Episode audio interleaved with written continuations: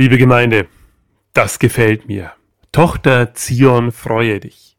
Die Melodie hat etwas Majestätisches. Georg Friedrich Händel hat in diesem Triumphgesang eine ganz starke Emotion zum Klingen gebracht. Freu dich, jauchze, juble. Freude ist ansteckend. Und Vorfreude ist es auch. Das Tolle an der Vorfreude ist, dass ich mich doppelt freuen kann.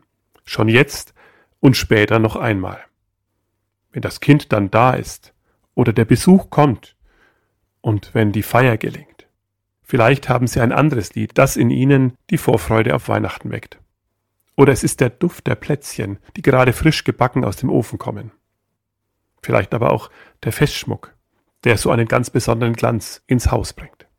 Advent ist die Zeit der Vorfreude. Wir erwarten, dass sich eine Sehnsucht in uns erfüllt, eine Sehnsucht nach Heil, nach Gemeinschaft und Frieden.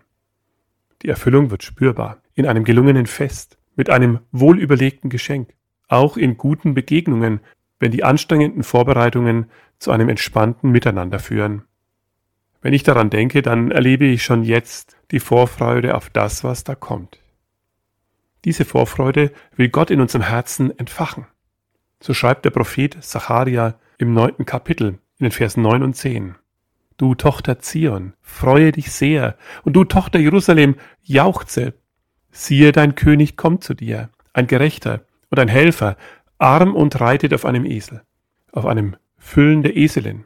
Denn ich will die Wagen vernichten in Ephraim und die Rosse in Jerusalem, und der Kriegsbogen soll zerbrochen werden, denn er wird Frieden gebieten den Völkern, und seine Herrschaft wird sein von einem Meer bis zum anderen und vom Strom bis an die Enden der Erde.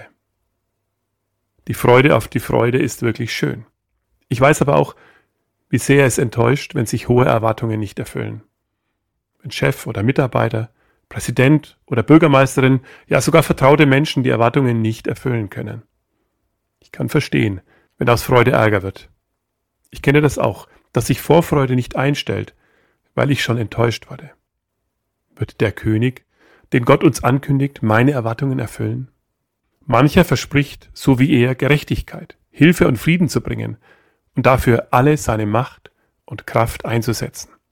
Vor über 100 Jahren zog der deutsche Kaiser Wilhelm II. triumphal in Jerusalem ein. Er kam in Frieden, aber hoch zu Ross.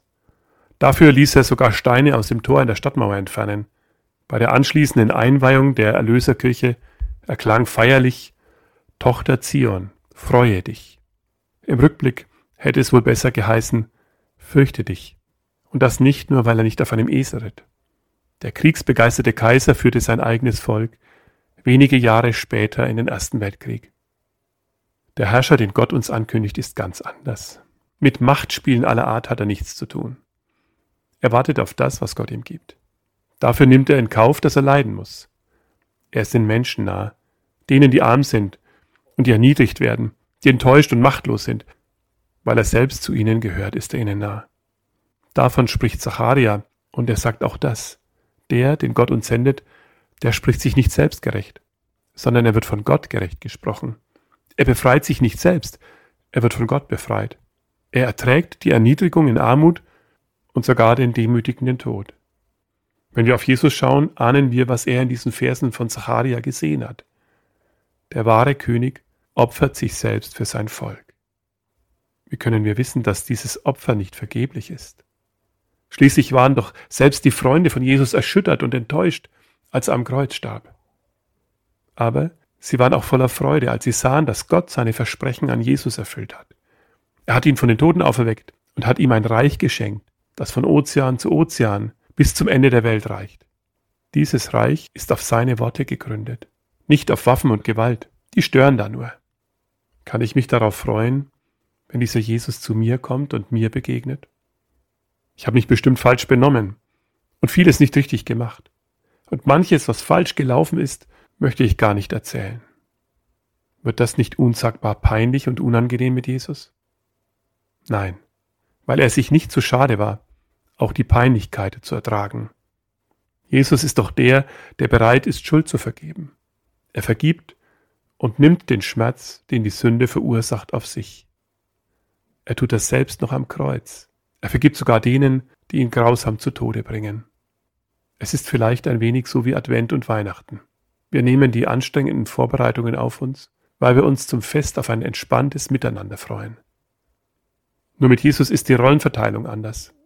Er hat die anstrengenden Vorbereitungen übernommen, damit wir mit ihm ein entspanntes Miteinander erleben können.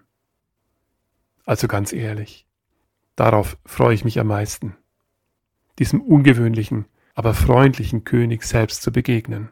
Er ist der Herr der Herren und wurde doch einer von uns. Amen. Der Friede Gottes, der höher ist als alle Vernunft, der bewahre eure Herzen und Sinne in Jesus Christus. Amen. Ich bete mit uns. Herr Jesus Christus, ich freue mich, dass du kommst. Du kennst mein Leben, die Freude und die Enttäuschung, Zweifel und Hoffnung. Du weißt um meine Ungerechtigkeit und was mein Leben arm macht und niedrig. Du weißt auch, wo ich gefangen bin und mich nicht selbst befreien kann. Komm, schenke mir, was ich mir selbst nicht geben kann, Vergebung und Freiheit, geistlichen Reichtum und einen frischen Glauben. Ich freue mich und bin dankbar, dass du der bist, den Gott uns gesandt hat. Du machst es nicht kompliziert mit mir, du machst mich einfach frei. Ich bitte für alle, die leiden, die kämpfen, die bitter sind, lass sie dir begegnen und erfahren, dass du sie befreist und zu ihnen stehst, ja, dass du sie heilst. Bewahre uns alle davor, dass wir durch unseren Reichtum und unsere Macht nicht dazu beitragen, dass Menschen unterdrückt werden und leiden. Öffne unsere Augen, gib uns Kraft zur Veränderung. Amen.